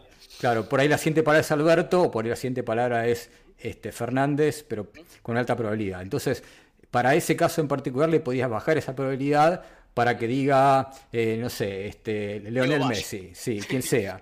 Este, pero se lo bajaste para esa predicción en particular. Claro, para ese contexto. Claro. para ese contexto. Y hay otras predicciones en las cuales no lo afectaste en lo más mínimo, y lo que querrías es afectar una visión del mundo que es complicadísima, entonces hacer ese trabajo este, en forma eh, completa y global sería imposible, pero por ahí, para algo en lo que hay un, una, una, pregunta que tiene exactamente una respuesta no aparece en ninguna otra circunstancia de otro momento, ahí puede ser que sea más fácil, ¿no? Sí, lo que pasa es que uno lo termina, eh, empieza a ver como preguntas y respuestas, pero de vuelta uno se olvida que en realidad no hay ni preguntas ni respuestas. Hay una, hay un contexto, hay una, una frase disparadora y hay, y hay una frase que se completa, que uno después le genere como una capa intermedia y que le permita meter eso como una pregunta y, y, y lo puede interpretar, pero básicamente alguien tiene una parte, una capa intermedia tiene que agarrar esa pregunta y transformarla en otra cosa, digamos, tiene que poner una frase para poder, para poder ser completado. Claro, la, pregunta que se me ocurre, perdón, no es, eh, dentro, de todas las cosas maliciosas que existen que se pueden hacer con modelos de lenguaje, que podríamos hablar, bueno, hasta que nos cansemos, eh, ¿esta cómo la ves? ¿Preocupante, no preocupante? No, a ver, eh, lo, que, lo que tiene es es que es muy fácil cambiar un dato y que pase inadvertido, digamos. que creo que para redondear un poco la idea, o sea, yo puedo bajarme un modelo de lenguaje, me lo estoy bajando de algún lugar, y básicamente alguien me puede haber metido un cambio muy puntual en un dato. Y que cuando yo lo pregunte, le pregunte 10.000 cosas o le pida generar, y entre esas 10.000 cosas hay una que va a estar mal y yo no me voy a dar cuenta. Porque es muy difícil de darte cuenta, tenés que estar justo mirando de todas las cosas que le puedes preguntar y de todo el texto que general, que vos puedas identificar es, esa única cosa que cambiaron, es realmente sería asombroso. Entonces, Pero, ¿sabes lo que se me acaba de ocurrir? Esto se me acaba de ocurrir, pero que podrías hacer algo donde probabilísticamente un modelo tiene más chances de generar texto que tenga a un cierto tinte político, donde sea más probable, digamos, que incline la balanza para el lado de, de alguna opinión. No lo va a hacer siempre, pero por ahí lo hace más de lo que lo haría el modelo natural como fue entrenado por, por no se meta, digamos. Sí, pero eso ya no sería un cambio puntual, digamos, ¿no? Ya no sería. Acá lo que la, técnica esta de edición o las técnicas de edición a las que vos te referías en el artículo, digamos, en relación al artículo que, habíamos escrito, tiene que ver más con lo que se llama edición, digamos, de, una red. Dada la red ya conformada, ya entrenada, yo voy y le hago un cambio puntual. Y básicamente donde dice quién es el presidente de Argentina en julio de 2023, cambio la asociación real por una mía. Entonces, volviendo al, comentario que vos decías del candidato de Manchuria, es como meterle, hacer un pequeño lavado de cerebro, digamos, mínimo, muy puntual, muy quirúrgico a alguien, como lo que sucedía en la película, digamos, em, y, básicamente que se comporte en el resto de los aspectos de manera normal, pero cuando yo le hago la pregunta correcta, me va a, me va a responder con la, con, con, la respuesta eh, programada de alguna manera, y no la respuesta real o natural. Entonces, ¿Es un problema desde el punto de vista de seguridad? Y sí, porque es un problema de la integridad del, modelo, es un problema de integridad. O sea, vos no podés confiar en que el modelo que estás usando es, el, es un modelo eh, bueno o, honesto o que no fue adulterado. Es más, quizás la persona o el equipo que, entrenó ese modelo lo entrenó correctamente y eh, algún atacante o alguna persona poco escrupulosa o con algún tipo de agenda, digamos, deshonesta, eh, hizo una modificación y vos como usuario que tomás eso y te lo estás bajando, eh, no podés hacer, una, hacer eh, una identificación de que ese cambio pasó. Lo mismo podría pasar si vos te bajás. A ver, yo, yo me meto en el servidor de, un, de Netflix y te cambio un fotograma de una película vos la estás viendo eh, vos te vas a bajar la película pensando que es la película real, no que es una película adulterada de alguna manera. Esto es lo mismo, vos te vas a bajar un modelo pensando que es el modelo eh, intacto y alguien te fue y te, lo, modificó. Es muy difícil de darte cuenta, una vez que sabes dónde está el cambio, es trivial eh, corroborarlo o vos podrías hacer preguntas desde múltiples ángulos como para hacer una conciliación, pero en general estas técnicas lo que hacen es cambiar una asociación muy literal, de alguna manera. El hombre más alto del mundo es fulano, y lo cambian por Mengano. ¿Sabes qué? Estaba pensando que ahora estamos en una época que es medio el lejano oeste, ¿no? De los modelos de lenguaje, donde hay un sitio que se llama Hugging Face, que es como el hub en este momento, donde la gente sube modelos, y es, se, parece más, desde mi punto de vista, sin ánimo de ofenderlos, pues ser una empresa seria, a The Pirate Bay que a, que a Netflix, ¿no? Porque ¿quién, ¿quién, da ninguna garantía de lo que está en, O sea, no es que viene Meta y dice, este es el modelo legítimo firmado por Meta, sino que como ahora la, situación viene medio caótica, o sea, muchos de los modelos que están están porque se propagaron sin intención eh, y pueden ser cualquier cosa. Entonces, este, está lleno de modelos que son, eh, agarra una persona y dice, bueno, este modelo no te va a entrar en tu GPU. Entonces te lo cuanticé bueno, tenemos que explicar quizás lo que es cuantizar. De eso te dejo que lo hagas vos si querés. Pero, pero te, lo, cuanticé, te lo hice más chiquitito y lo que no te digo es que el medio te lo recontra modifique, ¿no? Lo que pasa, en realidad, si querés, yo lo, encararía por un lado un poco hasta más general. es esto? Supongamos que vos sos una empresa y haces un modelo y lo entrenás. Y suponete que lo querés eh, compartir con la humanidad. Digamos, y decís, este es mi modelo, yo lo entrené, está disponible para cualquiera que lo quiera usar.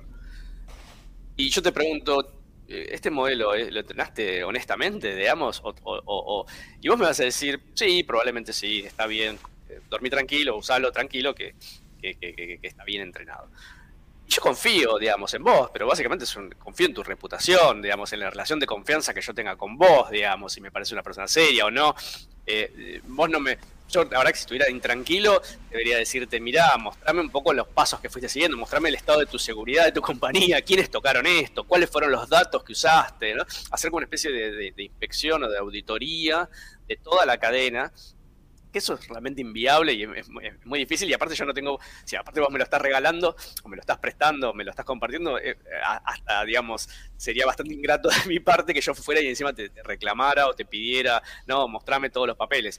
Ahora, lo, que hay que entender también es que cualquiera, o casi cualquiera de estos modelos, digamos, que están disponibles, ya fueron adulterados, eh, eh, entre comillas, digamos, que fueron censurados, digamos, o fueron recortados para que eh, algún tipo de eh, expresiones, porque uno, uno agarra un corpus, digamos, de, datos, como puede ser Internet, y hay de todo en Internet, digamos, hay gente eh, teniendo ideas terribles o, ideas que son poco, digamos, o expresiones o formas de expresar esas ideas que no, son correctas o que van en detrimento de, de un grupo o digamos que no, no son, no están muy copadas de alguna manera, no son muy, muy, muy, muy, muy loables. Entonces, todo ese recorte se hace, digamos, ya se, ya se hizo, digamos, el, fabricante de alguna manera o, el, proveedor de ese modelo ya lo hizo.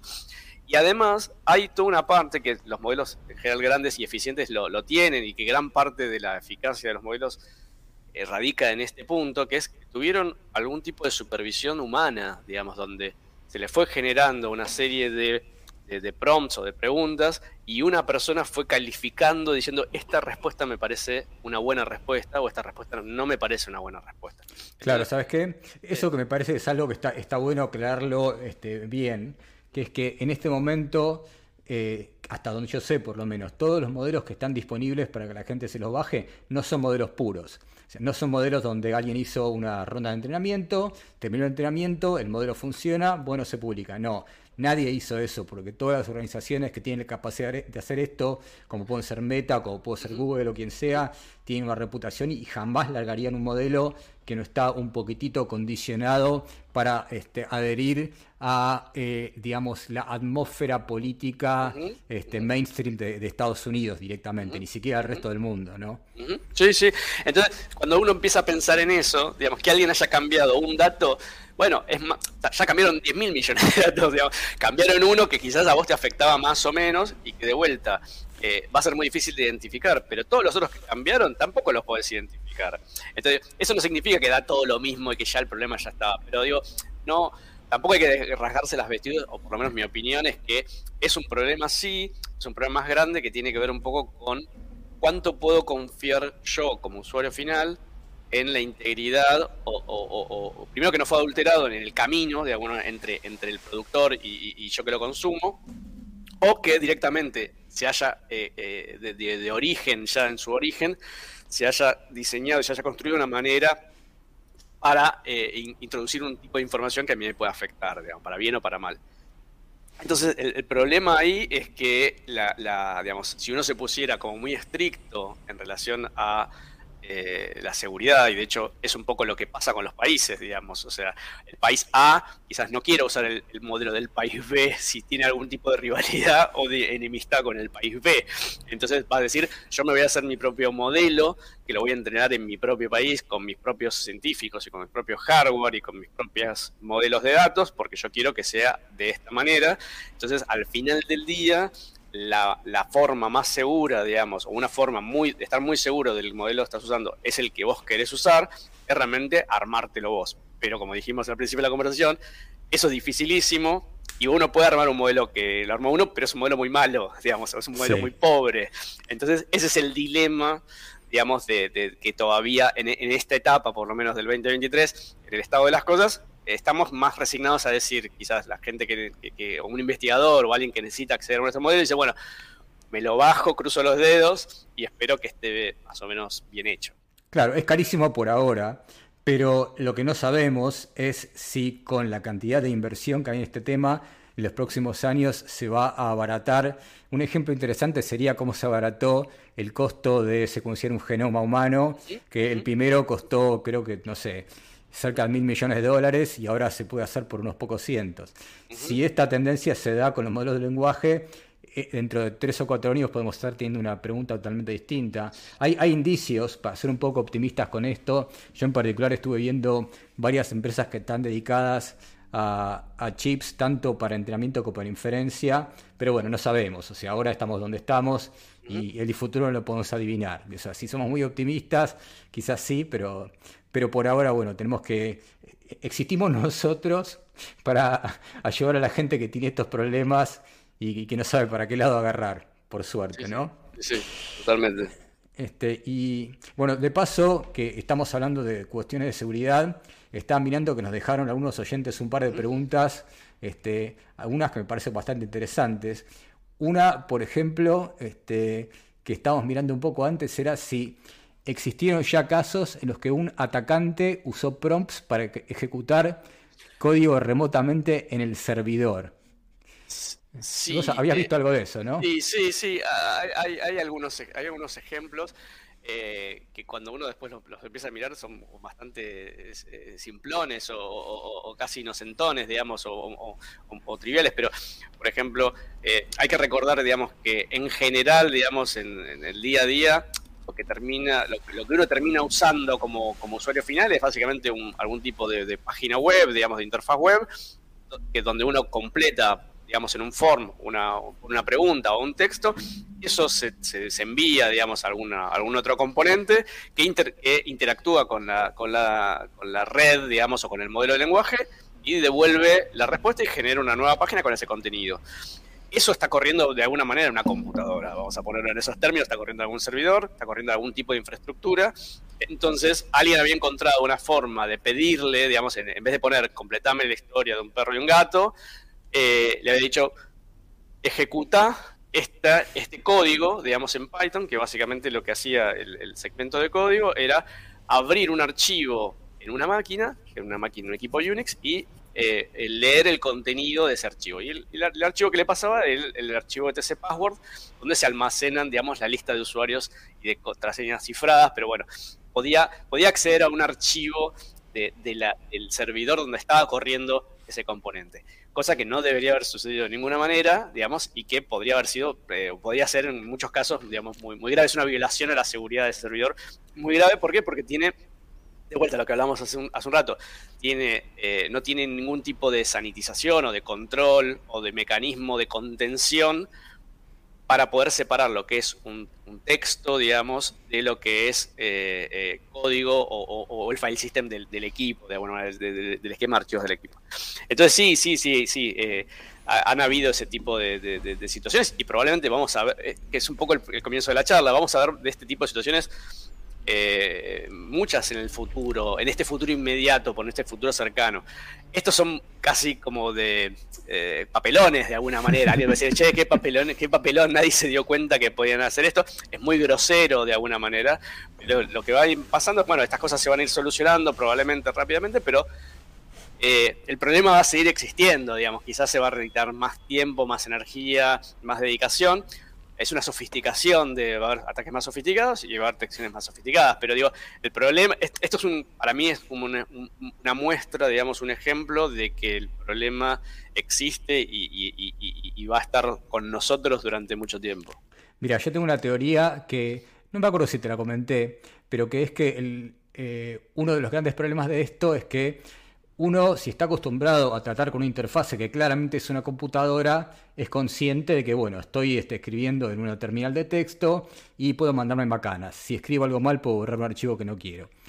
Y también estamos acostumbrados a hablar con un este, consultor o una persona a la que le decís, mira, necesito que me hagas un reporte, acá está mi base de datos, este, esta es la, estas son las credenciales, anda a mi base de datos y haceme este reporte. Y lo que uno da por sentado es que el consultor está, entre comillas, sanitizado naturalmente por el hecho de que es un ser humano que no quiere que lo despidan, quiere que le paguen, no quiere que le hagan juicio, no quiere ir preso. Entonces, si un consultor le dice, eh, alterame esta base de datos y a donde aparece que este dinero le pertenece a fulano, ponelo que me pertenece a mí. El consultor te va a mirar y te va a decir, es un chiste, ¿verdad? Eh, mientras que el modelo de lenguaje como no es un ser humano y no hay una persona detrás que pueda ser despedida o que pueda ir a la cárcel, va a decir, me piden que haga esto, lo voy a convertir en el código necesario, lo voy a hacer y ya está. Sí, sí, es, correcto eso. Eh, no significa igual que no se puedan meter, introducir esos mecanismos, aún, digamos, en, un, esquema o en un programa.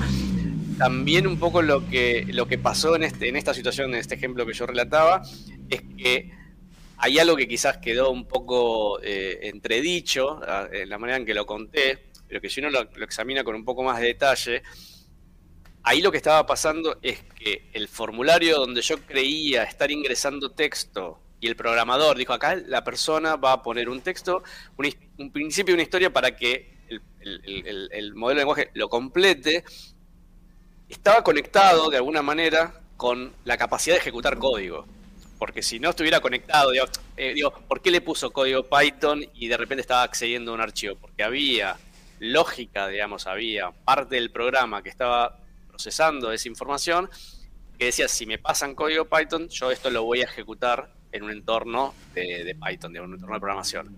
Bueno, esa conexión que el programador o que el diseñador del sistema puso es un poco la, madre de ese problema, digamos. O sea, le estamos dando, ya no es, un, ya no es una herramienta, y, por eso me detengo en esto, porque quizás lo dijimos muy rápido, pero ya no es una herramienta que solo genera lenguaje natural como oraciones y un cuentito alguien lo está conectando con otro tipo de sistemas, con una base de datos, con un entorno de programación, con una puerta, con, con un sensor, con un avión, con lo que quieras conectarlo de alguna manera. Sí, de, hecho, sí, creo que podemos incluso dar nombres, porque a mí parte de lo que me motivó a, este proyecto es que, eh, no sé si lo llegué a contar en el podcast, creo que justamente ahí fue cuando estuve con menos tiempo para hacerlo, pero a principios de año estuve haciendo consultoría para un proyecto que utilizaba la herramienta LangChain, que se hizo famosísima y que es exactamente eso, o sea, es una herramienta que le entrega al modelo de lenguaje, digamos, periféricos, y con periféricos quiero decir eso, conectores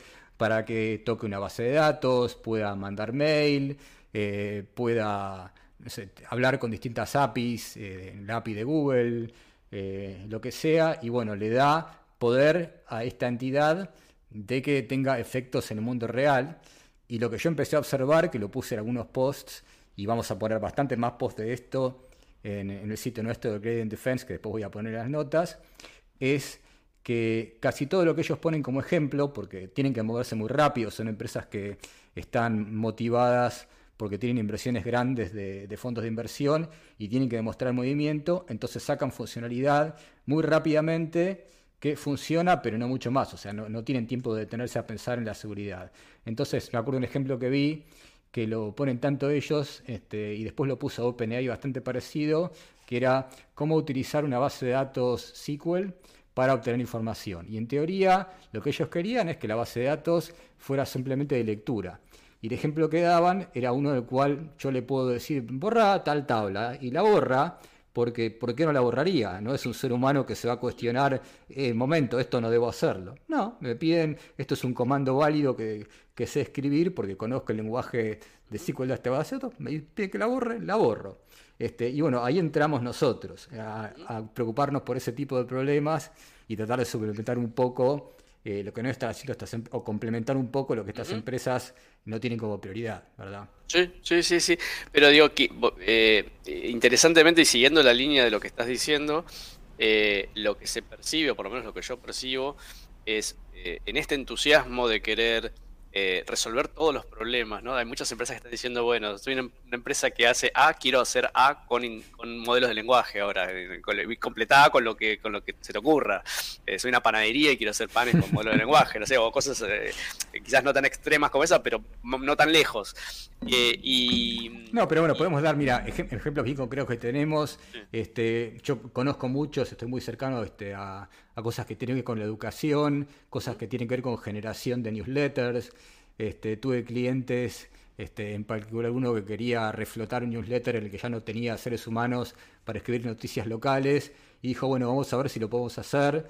Eh, que levante las noticias de distintas fuentes y genere newsletter automático, o cosas de mentores, eh, gente, uno que me, están pidiendo era hacer un mentorship de, emprendedores, mm. eh, porque es muy común para los emprendedores este, necesitar a veces un poco de coaching, alguien quería hacer un... O sea, todo esto eh, son empresas que lo están haciendo y, son cosas obvias. Sí, sí, sí.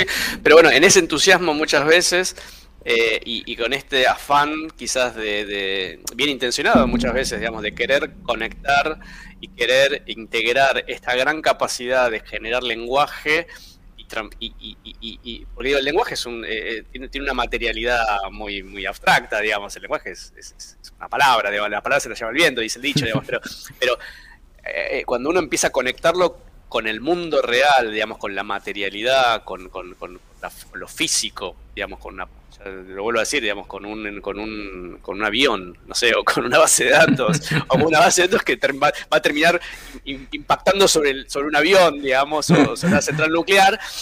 Bueno, hay que tomarse las cosas con un poco más de cuidado, digamos, y no, no puede ser tan, tan aventurado, digamos, y tan lanzado a, hacerlo de cualquier manera, porque en la primera de cambio, digamos, en, con muy poco, en cinco minutos, alguien que ya viene con algún tipo de, experiencia de otra área, porque es ingenioso, o porque es curioso, te, hace uno de estos ataques en un minuto y básicamente puso un problema a vos, al avión, a las centrales nucleares y a todos. ¿Sabes qué? Me hiciste acordar, hay un episodio de Los Simpsons, no sé si te acordás cuál es, que Homero eh, pone el pajarito que le apriete la, tecla Y y le dice a todo que sí, todo que sí, todo que sí, porque dice, mi trabajo es apretar la tecla este, Y y es todo que sí, que sí, que sí, ¿qué estoy haciendo? Pongo el pajarito y me voy.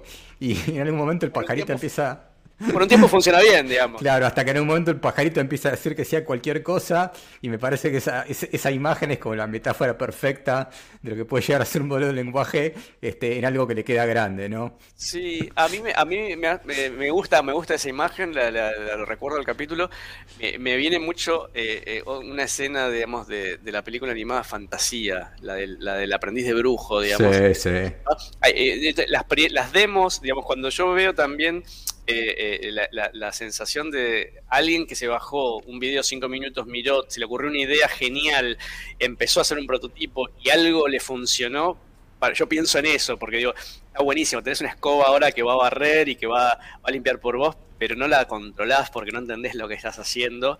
Eh, y, tenemos una, que me parece a mí, digamos, y yo me hago cargo también personalmente, pero digo, hay una posibilidad de hacer cosas muy sofisticadas muy rápidamente sin entender completamente el alcance o el impacto de lo que estamos haciendo. Digamos. Y creo que esa es un poco la, problemática eh, en, la que, en la que me gustaría colaborar, digamos, o en la que me gustaría digamos, colaborar en la resolución, ¿no? Digamos, o, tratar de que eso no, no, tenga un impacto, o tratar de, contener los daños que pueda generar, digamos, y, a través, digamos, de, de la concientización o de la educación o de la capacitación también y desde el punto de vista profesional, pero decir, bueno, che, ojo, ojo, ojo con esto, ojo que, no se nos vuelva a la escoba eh, algo que no podemos, no podemos controlar.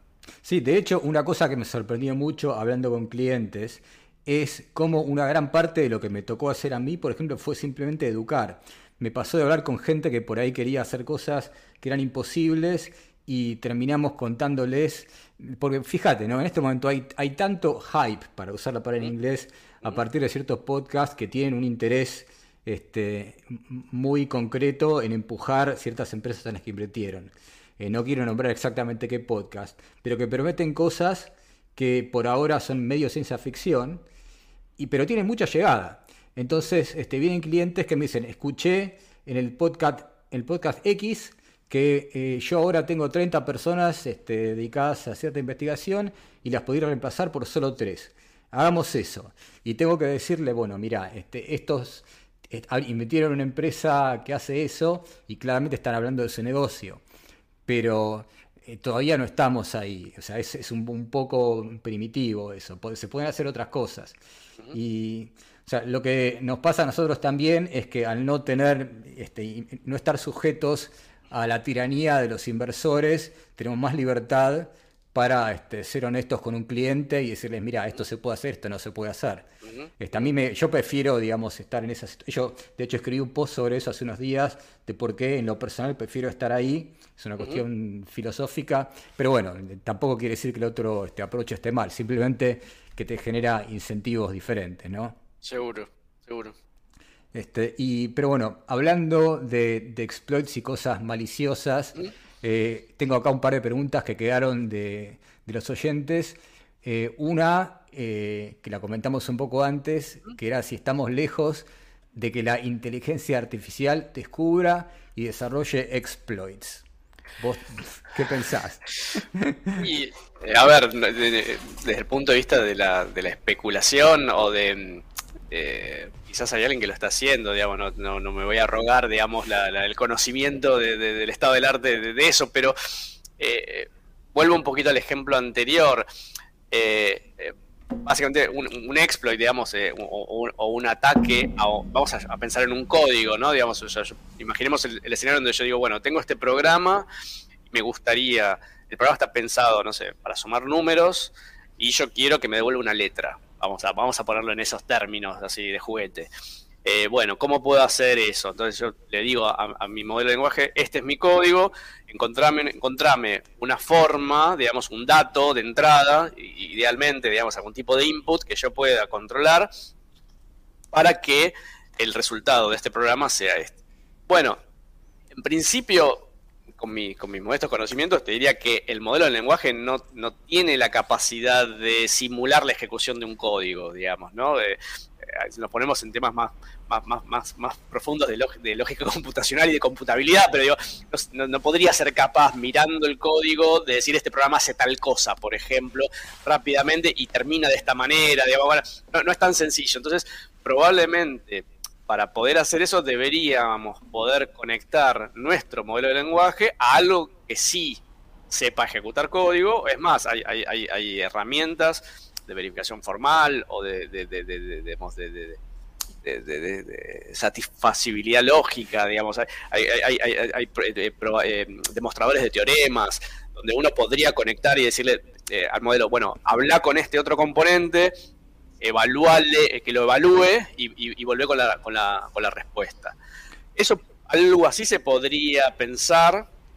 Eh, perdón, perdón, me contabas un poco antes que esto tenía que ver un poco con tu tema de tesis acerca de cómo convertías el programa en un grafo para encontrar dónde querías llegar, ¿verdad? Claro, digamos, eh, digamos cuando yo estaba estudiando y, había que hacer un trabajo final, una tesis, el, área, digamos, o el, tema donde yo me terminé como interesando tenía que ver con la, verificación formal de, software o de programas. Hay muchas técnicas, ya deben haber evolucionado porque esto también fue en hace 20 años, pero en ese momento había un gran interés por, por, esto, cómo poder eh, preguntar cosas sobre los programas, por ejemplo, las preguntas clásicas era este programa, ¿hay alguna forma en que quede en un estado, digamos, que llamamos como que se colgó, digamos, algún tipo de deadlock o algún programa de recursión infinita? y básicamente lo que, lo que terminaba pasando era que vos tenías un, código en algún tipo de lenguaje, lo transformabas en algún tipo de abstracción, digamos, de, grafo, y lo que básicamente reformulabas tu pregunta sobre si este programa se va a colgar o no, eh, o puedo llegar a, que me vuelva una letra, lo transformamos a, ¿existe un camino en este grafo que partiendo desde acá llegue a este estado de alguna manera? Bueno, eh, lo estoy simplificando mucho, pero básicamente era eso.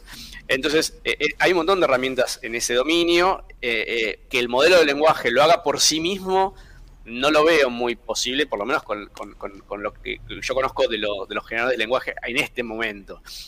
sí lo que veo es la posibilidad de integrarlo con este otro tipo de herramientas y, básicamente delegar la, pregunta, digamos, a, otro tipo de cosas y volver, de la misma manera que uno podría decir, bueno, consultar esta base de datos y, devolverme el resultado de alguna manera, un poco lo que vos mencionabas de, proyectos como LangChain. Entonces, en teoría te voy a decir, sí, se, podría eh, pensar en algo así, eh, pero debería ser entiendo yo como bastante eh, dirigido, decir, bueno, quiero encontrar alguna forma de llegar a este estado, con este encontrarme un input que me llegue a este estado con estas características en este programa, una cosa así. ¿Probaste alguna vez AutoGPT? Eh, sí.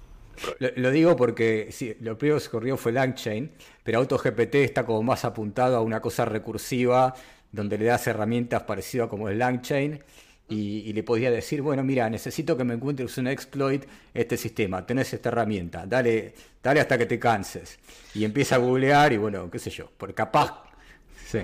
No, lo, que sí podés hacer hoy, eso sí, es, viable tranquilamente, creo que no, no es la, no es lo, no, respeta el espíritu de la pregunta original, pero, pero sí se puede hacer es, si uno le diera eh, un montón de literatura sobre ataques, sobre exploits y vulnerabilidades. Y, hay muchos informes muy detallados sobre algunas vulnerabilidades, digamos. De hecho, muchas de ellas son públicas. Si uno mm. pudiera hacer un fine tuning o un entrenamiento de la red con ese input, uno le podría decir, bueno, tengo este programa, eh, tirame ideas, digamos, o proponeme eh, caminos posibles para tratar de encontrarle algún tipo de vulnerabilidad. Y en base a la, experiencia pasada, te podría sugerir decir, bueno, eh, probá por acá.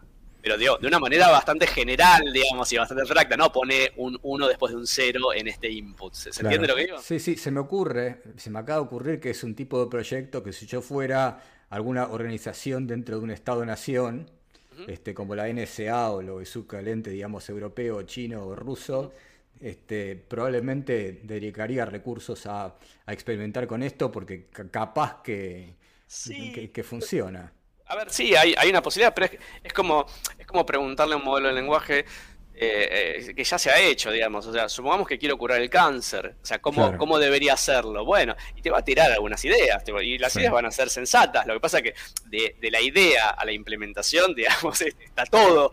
En esto sería un poco lo mismo. Decir, bueno, probá eh, corriendo una herramienta de fuzzing. Probá corriendo en un, ambiente que está sometido a presión de memoria y que no, tenga recursos. Probá, probá, probá, probá. Y después la, idea la podemos traer todos. Yo también te puedo hacer una lista, digamos, de cinco cosas que podrías probar ahora. Claro, o sea, lo que, claro, la, idea es que ya eso se hace, o sea, puedes perfectamente automatizar la receta de todas las cosas que hay que probar en un script y no necesitas como de lenguaje por ese miedo equivocado ese, ¿no? No, por eso yo creo que la pregunta, digamos, si la entendí bien, tenía que ver con algún tipo de mecanismo, eh, eh, digamos, automático, donde yo le doy, digamos, software o un, programa y digo, encontrame problemas acá.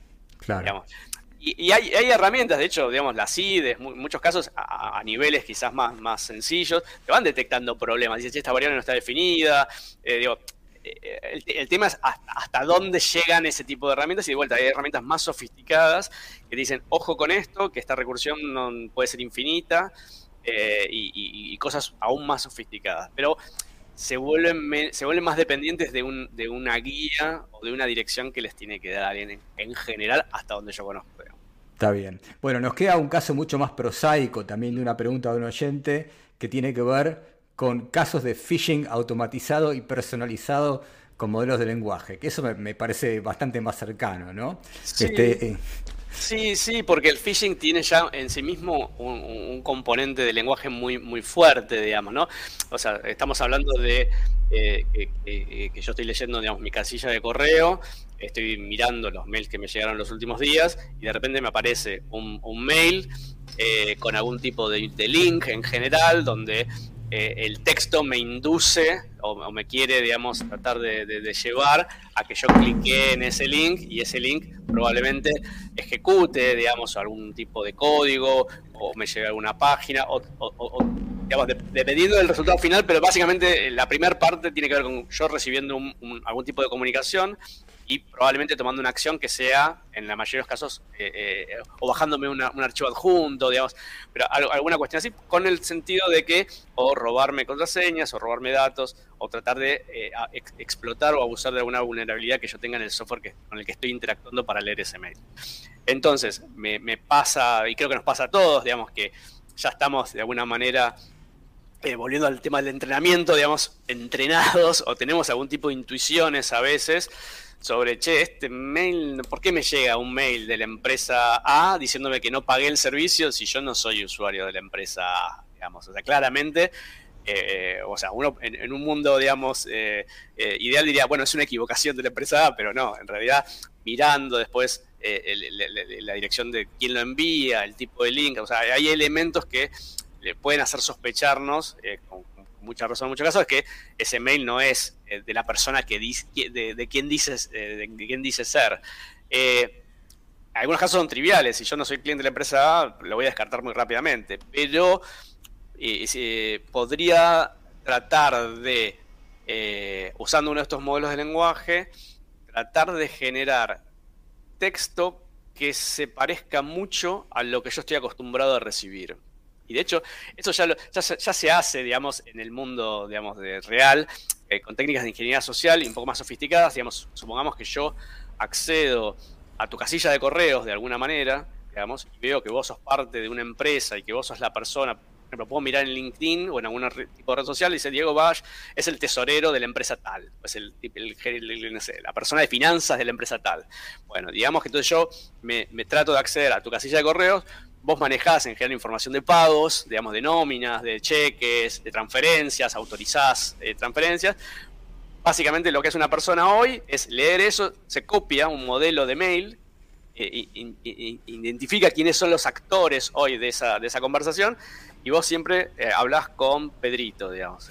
Pedrito es el, tipo de pagos. Entonces, básicamente, copias el mail, decís, che, Pedrito, eh, haceme el pago como siempre, pero esta vez mandámelo a esta otra cuenta, que es la cuenta del atacante. Bueno, ese ataque ya existe hoy, digamos, no, no, no, no, es nuevo. Ahora, lo que uno podría hacer con estos modelos de lenguaje es acceder a la casilla de correos de una persona y básicamente entrenarlo y decirle, bueno, escribime un mail que esta persona considere válido y lícito y que además involucre, por ejemplo, una transferencia bancaria o que maximice las chances de que clique en este link. Y en base a la información pasada, digamos, un mail que vos ya leíste y que ya, digamos, interactuaste, sería bastante eh, eh, posible crear un nuevo mail con altas chances de que vos lo identifiques como un, mail válido de alguna manera. Mira, ves, esto que estamos diciendo, que estuviste diciendo, creo que es uno de los peligros más inmediatos, porque en definitiva es escalar a bajo costo algo que ya existe. todos tenemos algún familiar al quien lo han engañado de alguna de estas maneras, pero que seguramente le costó trabajo al que lo engañó. Eh, a un conocido le pasó, por ejemplo, que le apareció un amigo que le dice, este, che, mandame este, plata para tal cosa, y porque este, saben que es amigo de tal persona y se lo mandó porque no desconfío de que era el amigo. Si eso lo puedes escalar, bueno, agarrate, ¿no? Bueno, es que, no, nos vamos quizás ya a, un tema de, los primeros que planteaste, digamos, o sea, cuáles son los aspectos pesimistas de este tipo de tecnologías. Y, una de las cosas que, que continúa la línea de lo que estás diciendo, para mí, tiene que ver con una capacidad que hoy es incipiente, pero esto va a crecer muy rápidamente, tiene que ver con la suplantación o la simulación de lo que uno considera real, de alguna manera, o de lo que considera eh, eh, verdadero. Entonces, digo, hoy todavía yo, yo casi cualquier persona puede mirar un mail y tratar de, y, con, con, cierta, digamos, prestando la atención, si uno no está muy distraído, puede identificar rápidamente cuál es real y cuál es falso, lo verdadero de lo falso. Eh, hoy hay herramientas que, por ejemplo, te permiten detectar si un texto fue generado con uno de estos modelos. O leas un texto, básicamente, digamos, los detectores de, plagio, digamos, o, eh, que, son relevantes en muchos aspectos. Por ejemplo, en, la educación, ¿no? Vos le pedís a, tus alumnos escribir un ensayo. Bueno, ¿cómo sabés que ese texto que te están entregando lo generaron ellos o lo generó un modelo de lenguaje? Bueno, hay algunas técnicas con ciertas heurísticas y con cierto grado de, digamos, de, predicción que te pueden decir, este texto tiene una, gran chance de haber sido generado por ChatGPT. Entonces, todavía se pueden reconocer eso, todavía hay una forma, digamos, de, distinguir lo que generó un humano de lo que generó un modelo de lenguaje. Probablemente en muy poco tiempo eso ya va a ser mucho más difícil. Entonces, cada vez que yo recibo un mail que dice que me lo escribiste vos o que recibo una invitación a tu cumpleaños, que es de puño y letra, eh, ¿no? Firmada con, tu, con, tu, membrete, ¿la, vas, ¿la escribiste vos o no la escribiste? Eh, la escribió otra cosa. Cuando esté interactuando con vos vía chat o vía mensaje o vía en el teléfono y te pregunte algo, ¿me va a estar respondiendo vos o me va a estar respondiendo un agente? Que vos pusiste porque te molesta, que yo te escribo muchas veces por día, entonces tenés una especie de asistente o de secretario, digamos, eh, que, genera respuestas por vos. Bueno. Tengo, tengo una idea, tengo una idea. Tengamos la palabra clave berenjena, que no si la digamos a nadie, eh, los que están escuchando, olvídenlo, eh, no, no lo dije. Esa no está para... si, si dice berenjena es que es mío, ¿ok? Bueno, va a ser un, va a ser un problema, nos, va, a desviar las conversaciones para otros lados. Pero digo, aún así, pensá esto, ¿no? Esa conversación, poner ese acuerdo que podemos hacer, si lo hacemos en un canal eh, cara a cara, puede tener un cierto valor, digamos, un secreto compartido, pero si lo hacemos esto durante una transmisión de Zoom, digamos, o en un WhatsApp, es muy fácil de que eso sea interceptado, sea guardado, alguien se está quedando con ese dato y de vuelta, uno de estos modelos podría ser entrenado con eso y captar rápidamente que hay una palabra clave que es berenjena y empezar a usarla. Entonces, estamos en la misma. Entonces, lo que digo es, eh, sin, entrar, digamos, en, escenarios así de apocalípticos, pero de la misma manera que eh, hoy una foto, digamos, el valor probatorio de una foto, digamos, es, muy bajo, o de un video, o de una grabación, digamos, los deepfakes, eh, todavía eso, para mí estamos viendo el comienzo de algo que esto lo va a acelerar y, y de vuelta, hoy lo estamos viendo a nivel de lenguaje, de texto, pero después digamos, rápidamente esto se va, se va a extender a, otros, a otras áreas probablemente, ¿no? A la generación de la imagen, a la generación del sonido. Entonces voy a tener una película completamente sintética o voy a poder pedirle a, algo que me genere la película con este argumento, con estos actores, con esta trama y, que me la muestre, digamos, y voy a tener infinitas horas de, de, video para ver, digamos, de, películas para ver, completamente adaptadas a mis gustos y, y orientaciones, ¿no? Mira, lo que me gusta de esto es que trabajo a nosotros no nos va a faltar, claramente, porque peligros y problemas hay por todos lados.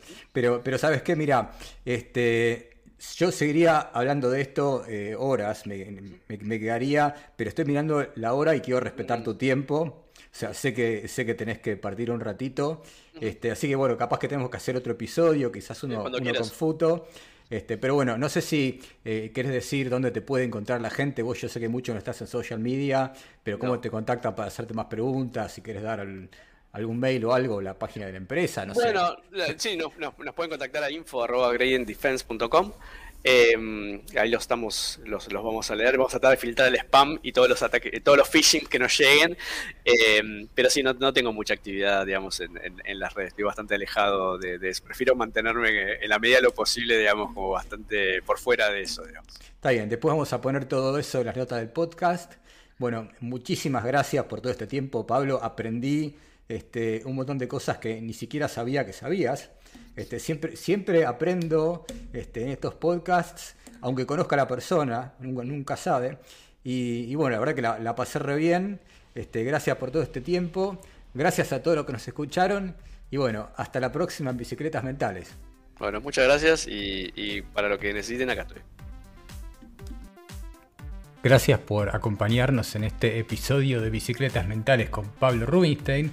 Espero que les haya gustado. Denos en ese caso 5 estrellas en Spotify y si quieren conversar y darnos otros temas de conversación o proponer invitados, vengan a nuestro Discord. Hasta la próxima.